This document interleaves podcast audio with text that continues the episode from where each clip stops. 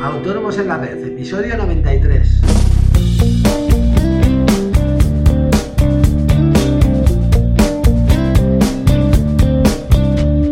Muy buenos días a todos y bienvenidos un día más, un miércoles más, hoy 27 de enero de 2016, Autónomos en la Red, el podcast en el que hablamos de todos aquellos temas que nos interesan a los autónomos, IVA, IRPF, seguros sociales, financiación, etcétera.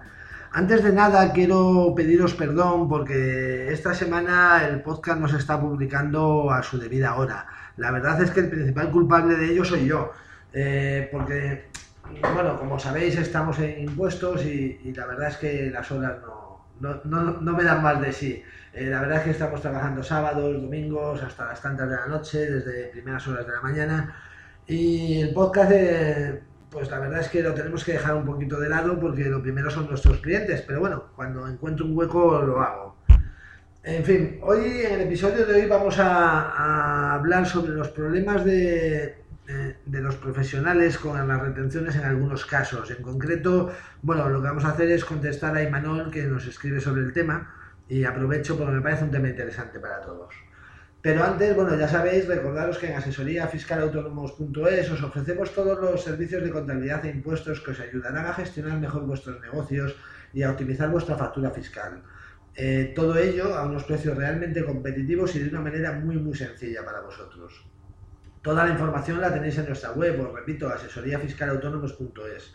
Cualquier duda sobre nuestros servicios, sugerencias para los podcasts, dudas fiscales que tengáis, eh, podéis enviármelas a través del formulario de contacto de la página y os las responderé de manera personal o, por qué no, con un podcast sobre el tema, como es el caso de hoy. Y bueno, vamos al tema. Eh, bueno, Imanol nos manda un correo en el que nos dice, bueno, lo voy a leer. Eh, hola, enhorabuena por el podcast, muchas gracias Imanol. ayuda mucho el, el, día duro, el día a día duro del autónomo, perdón. Y bueno, dice una pregunta. Como profesional liberal de la publicidad, mis facturas tienen una retención del 15%. Hay trabajos en los que hago de intermediario y que facturo al cliente final 11.000 euros, pero a mí ese servicio, normalmente imprenta, me ha costado 10.000 euros. En estos casos mi beneficio se lo lleva la retención. ¿Hay alguna forma de poder solucionar esto? Gracias. Bueno, eh, sí, sí la hay, Manuel. Imanol, tranquilo. Bueno, el problema que tiene Imanol, que es un problema relativamente normal, es que bueno, muchas veces empezamos ofreciendo nuestros servicios profesionales, eh, bien sea pues, como asesor fiscal, por decir, eh, eh, bien sea como en este caso en temas de publicidad, y el, nuestro devenir diario nos va llevando a temas en los que, bueno, pues por ejemplo en este caso publicidad, bueno, él habla de temas de imprenta, me imagino que pues, pueden ser unos catálogos, unos, artículos publicitarios, pero muchas veces, pues bueno, se nos, nos, surge la oportunidad de que nosotros compremos el producto, lo marquemos, por ejemplo, y se lo vendamos al cliente.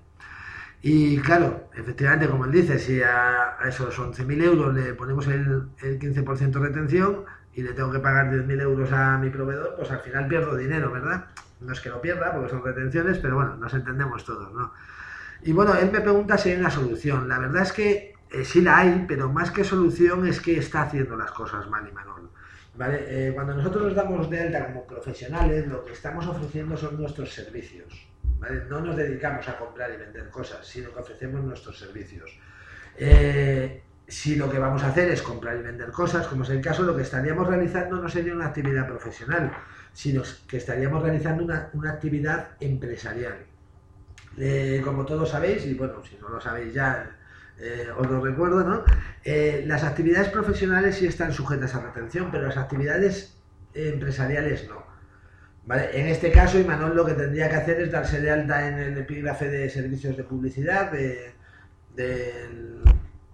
que sería una actividad empresarial, si no recuerdo mal el epígrafe es el 844, no estoy seguro, eh, pero creo recordar que sí, que es el 844, a ver voy a mirarlo, lo tengo por aquí delante, sí, efectivamente el 844, y simplemente no tendremos que hacer retenciones en nuestras facturas, eso sí, nos va a obligar a realizar un, el modelo 130, que es el pago a cuenta de IRPF, eh, en el que tendremos que pagar un 20% de nuestro beneficio, pero del propio ejemplo que nos pone Simanol, eh, pues bueno, eh, habríamos ganado si vendemos por 11.000, compramos por por 12.000 habríamos, eh, habría, perdón, compramos por 10.000 habríamos ganado 1.000 euros, por lo que si quitamos que no hubiese ningún otro tipo de gasto para hacerlo fácil, tendríamos, tendríamos 1.000 euros de beneficio, con lo cual pagaríamos 200 de pago a cuenta de IRPF.